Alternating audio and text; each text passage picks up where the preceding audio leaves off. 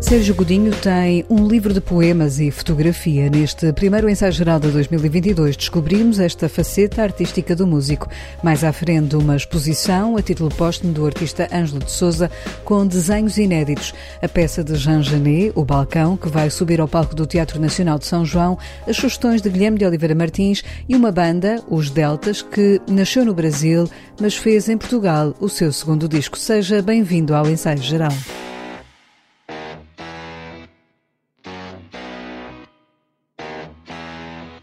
Já sabíamos que é um artista multifacetado. Além da música, Sérgio Godinho tem dado a conhecer nos últimos anos a sua escrita. Do romance aos contos, passando pela poesia, o cantor lança agora um livro que reúne poemas e fotografias. Editado pela Quetzal, Palavras são imagens, são palavras. Tem um título que, para Sérgio Godinho, se explica desta forma. É um, um título que, de certo modo, funciona como em loop, ou seja, podia continuar para sempre, não é? Palavras são imagens, são palavras, são imagens, são palavras, sempre imagens, são palavras. E o próprio título mostra uma interação entre poemas e imagens. Essas imagens são fotografias que eu tirei e que nem todas tinham a intenção de se conectar, enfim, de se acasalar, como eu diria, com palavras, com, com poemas. São 30 e tal poemas e, e 30 e tal imagens, portanto, às vezes há duas imagens por poema. Mas uh, cada caso foi cada caso.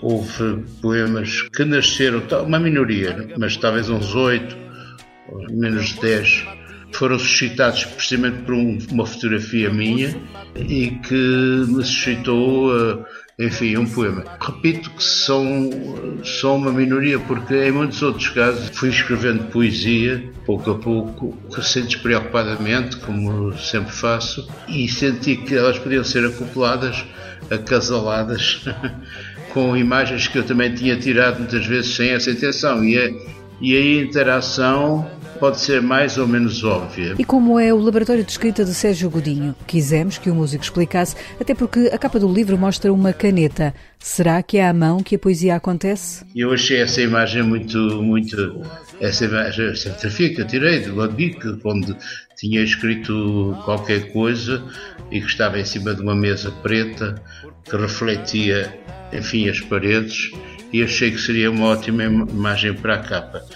E, e refiro que foi com, foi com essa bic que eu escrevi o poema, é parcialmente verdade, mas uh, eu de facto acabo por escrever no computador.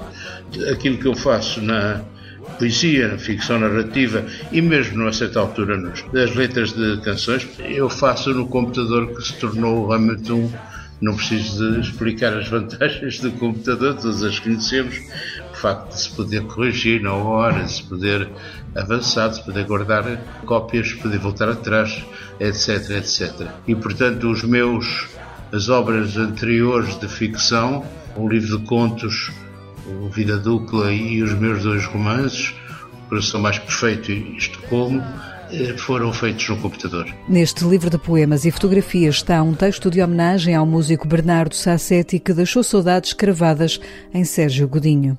Eu tinha feito uma canção há pouco tempo com o, com o Bernardo, chamada Em Dias Consecutivos. Ele tinha-me dado uma música, eu tinha feito uma letra, e aliás há uma introdução ao poema, desse poema chamado Bernardo, que refere isso, não, é, é, um, é algo de exterior ao poema, e o poema é um poema que, fim daquele momento que nós só podemos imaginar na nossa, na nossa cabeça, da fim daquele último, fim daquele voo para, para o mar, daquela, aquela coisa terrível que, que resultou na sua morte. Né?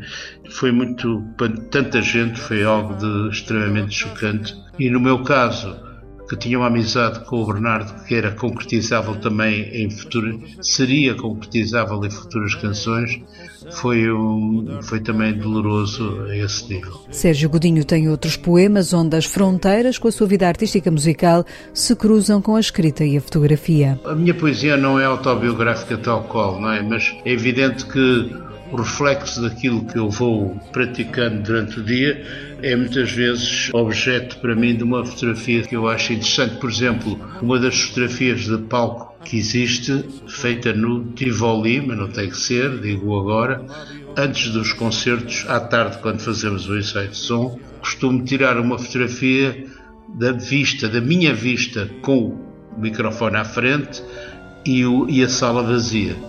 Acho que é algo que é mais testemunhal do que outra coisa, não é? mas que mostra um bocado o que é a minha vivência, o que é aquele palco, aquele palco vazio que se vai encher de pessoas e que onde vai haver uma vibração de parte a parte. Eu gosto muito do palco e, e acho que, aliás, que as, as canções, a música, as canções existem realmente quando são cantadas ao vivo, não é? E eu sempre valorizei isso porque há aquele grau de risco, de imprevisibilidade, de, enfim, de, de consequência nos outros e consequência em nós mesmos. Nós estamos a, eu e os músicos estamos a transmitir uma energia, o público está-nos a dar uma outra energia também que nós recolhemos. Então acho que isso é essa troca é fundamental. E então essa fotografia de palco, sim, de certo modo é autobiográfica, mas não é, não tem essa componente no sentido muito, muito estrito. Os poemas são poemas e não letras de canções, diz Sérgio Godinho nesta entrevista sobre o livro Palavras são imagens, são palavras.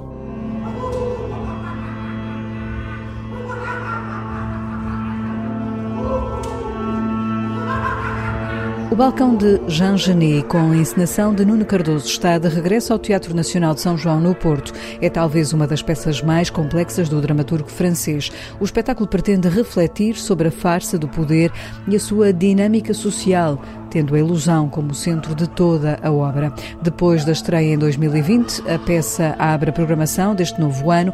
De 12 a 23 de janeiro é possível assistir a um verdadeiro engodo, onde a verdade e a mentira se misturam e estão escondidas atrás de máscaras no Melo. O senhor tem mesmo a certeza do que está a dizer? Está mesmo a par da situação? É preciso decidir depressa, Dona Irma. Eles ou nós? Depressa. Hum, mais depressa não posso. Vou o mais depressa possível ao encontro do meu destino.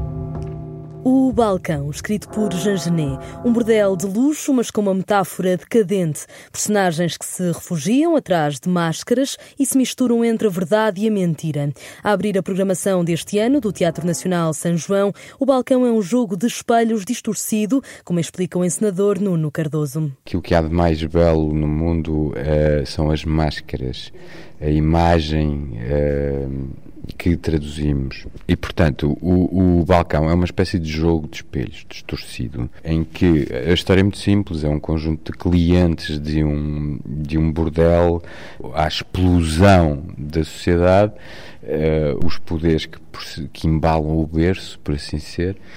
Dizem já que vocês estão tão treinados a fazer estes papéis, porque que não os assumem verdadeiramente?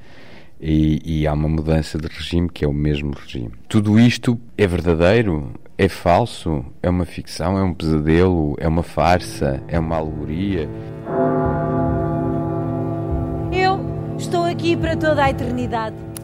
Da escrita de Genet em 1955 para os dias de hoje, Nuno Cardoso caracteriza-a como contemporânea, já que os problemas retratados naquela época são igualmente criticados hoje em dia. O que acho que define o Genet, uh, primeiro, que ele se situa, que é uma coisa que eu acho, sinceramente, se situa no âmbito do teatro absurdo, que é um escritor eh, barroco, que usa a palavra e a verve de uma forma quase um, em jato e que, e que com isso tem uma visão ao mesmo tempo extremamente perspicaz e extremamente perversa do que é, do que são as nossas instituições, do que são os nossos caráteres, do que são as mentiras com que, ou as máscaras, se quisermos, com que nos apetrechamos para viver o dia a dia e que com isso faz uma espécie de hum, orgia uh, teatral que é o balcão. Nuno Cardoso acredita que o absurdo não precisa de ser verosímil para ser real. O teatro do Geneu é o teatro do absurdo, portanto vive ali numa fímbria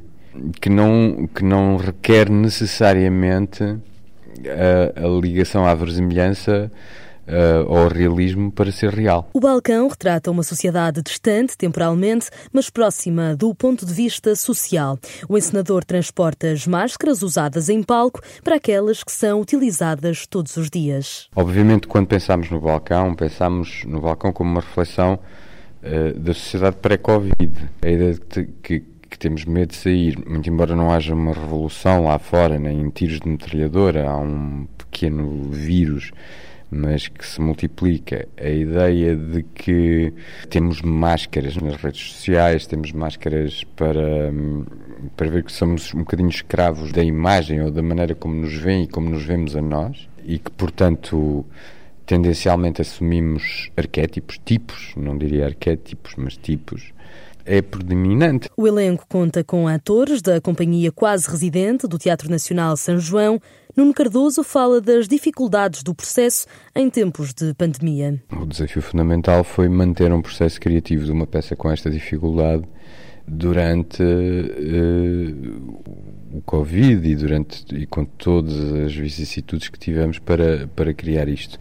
Mas esse tem sido o desafio de, das artes neste, nestes últimos tempos. Desafio de todos nós, não é só das artes, é de toda a gente, não é? E tem sido um desafio constante porque o que, o que fazemos é extremamente frágil, não pode ser feito em casa, não pode ser feito por Zoom, não é reprodutível por outra pessoa e, no entanto, é para todos.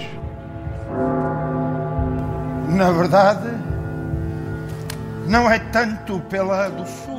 Depois da estreia em 2020, o balcão abre, a 12 de janeiro, a programação do Teatro Nacional São João e está em cena até dia 23 deste mês. A jornalista Núria Melo, que assistiu a um ensaio do balcão e conversou com o senador Nuno Cardoso, de 12 a 23 de janeiro, o Teatro Nacional São João no Porto recebe este clássico de Jean Genet.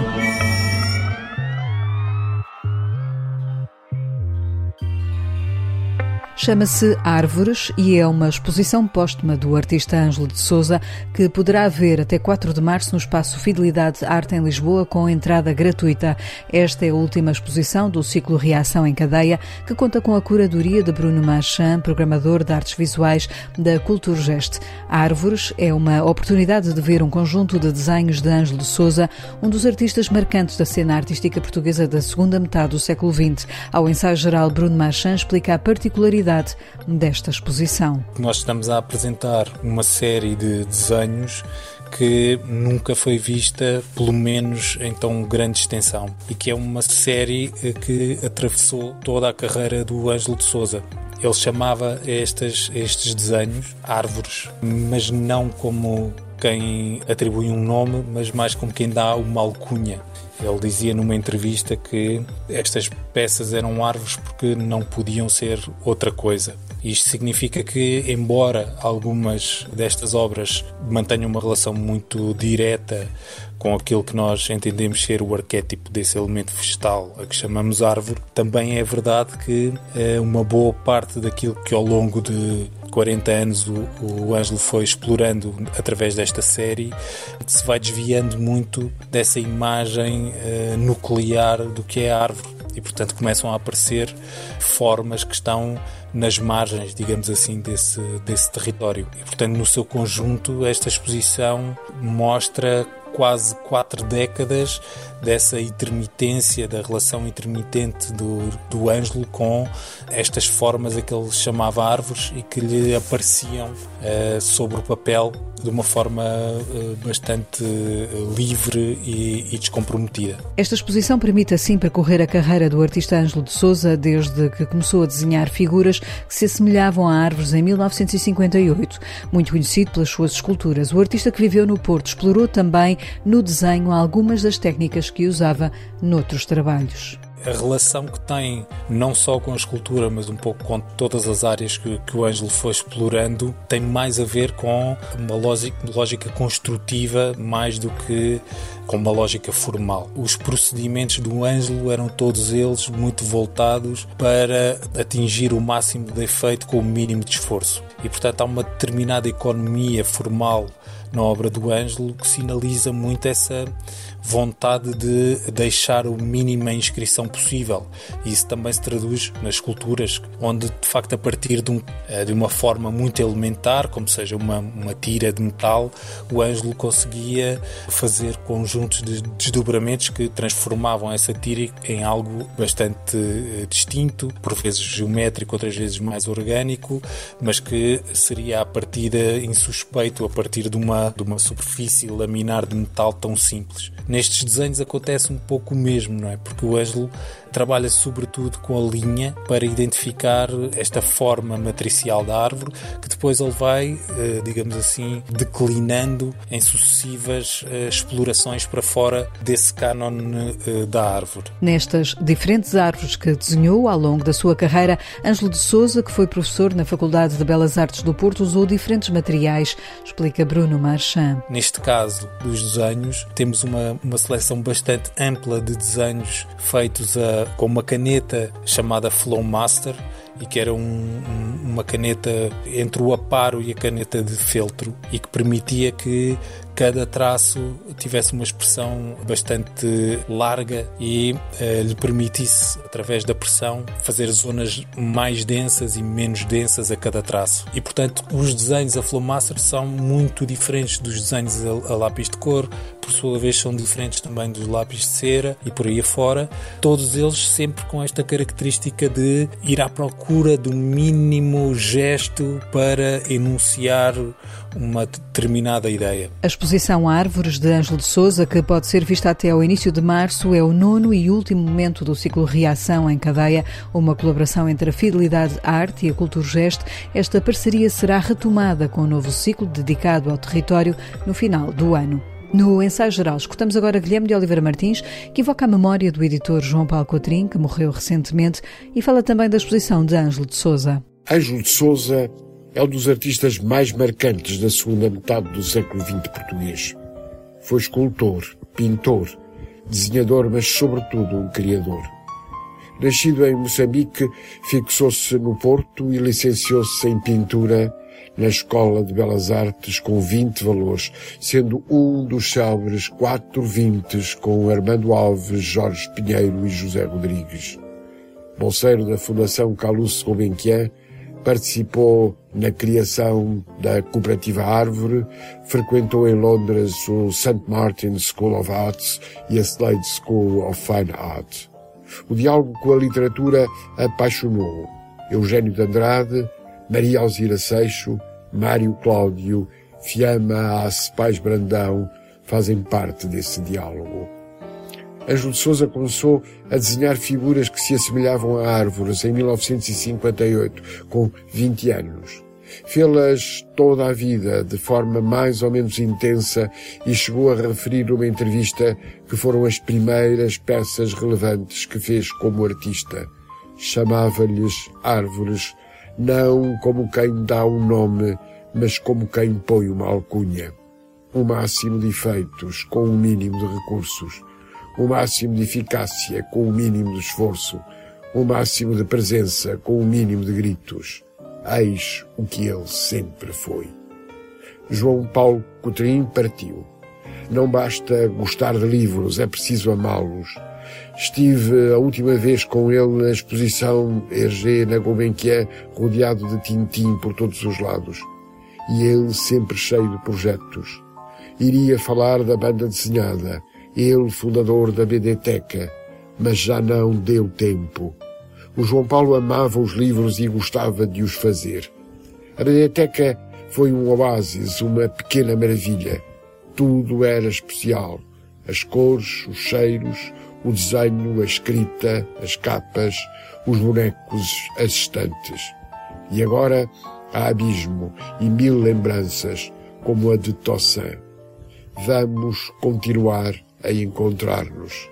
Prometo, não o esqueceremos.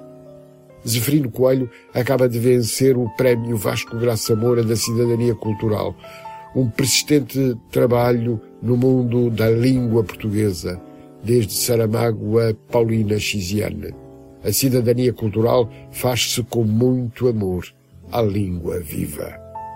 Bom ano, boas leituras.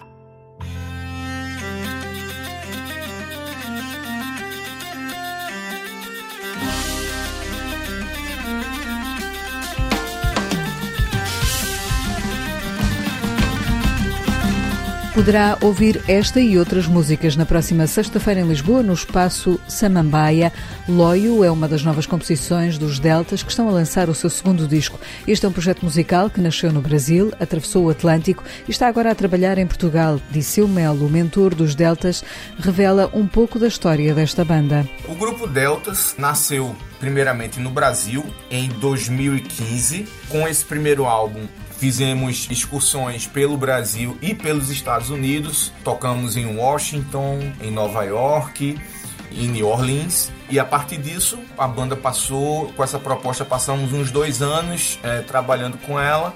Depois, a banda se separou, cada um foi, foi trabalhar na, com, com seus outros projetos.